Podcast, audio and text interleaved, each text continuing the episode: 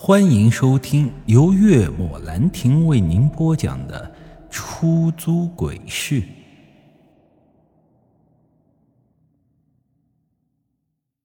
不过，就在我想继续往里头走的时候，兜里的手机却突然响了起来。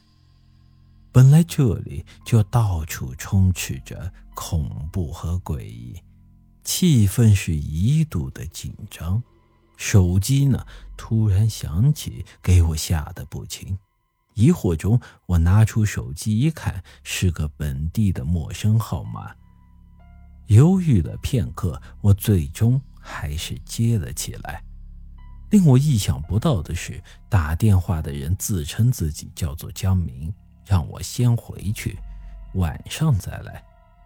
这个电话搞得我懵逼了好一阵子，最后才弄清楚，这个江明就是帮我救黑狼的那个人。我明明记得从来没有给过他电话呀，他到底是怎么知道我的号码的？当然，我现在也没空去想那么多。既然他说先回去，那我就先回去。问问他是怎么回事。走到医院大门的时候，我没理由的心里长松了口气。说实在的，这个地方我一刻也不想多待，真不是一般的恐怖。开车回到江明的老院子里，我问他怎么回事，怎么突然就打电话叫我回来？没想到他却一脸愕然。我都没你电话，怎么会打电话叫你回来？我愣住了，仔细想了一下，也觉得不可能。但电话那头的声音分明就是他的声音。然后我又翻了一下通话记录，将手机递给他看。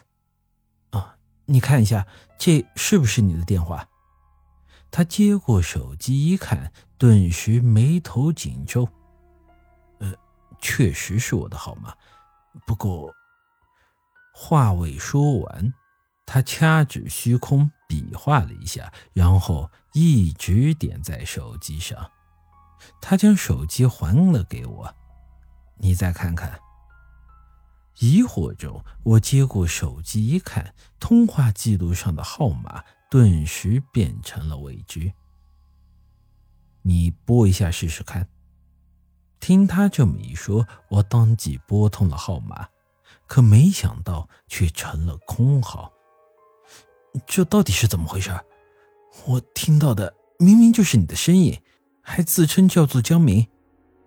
他点了点头，嗯，我确实叫江明，不错，但电话却不是我打的，给你打电话的很可能不是人。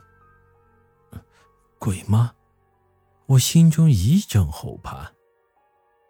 或许你在去的路上就已经被鬼给盯上了。江明神色凝重的看着我。那他这么做的目的是什么？江明摇了摇头。我也不知道。不过你回来也好，刚才走的时候忘记跟你说了。这极阴鬼游在夜里出现的概率更大，最佳时间是午夜十二点到凌晨三点这个时间段，因为这个时间段阴气最重。我点了点头，就走到一旁坐下，但总感觉哪里不对劲。抽完一根烟后，我才突然间像是想起什么来了，猛然抬头看向江明。昨天老太婆给我的纸条上说，想要活着见到她，就去找白龙洞公墓一个叫做江明的人。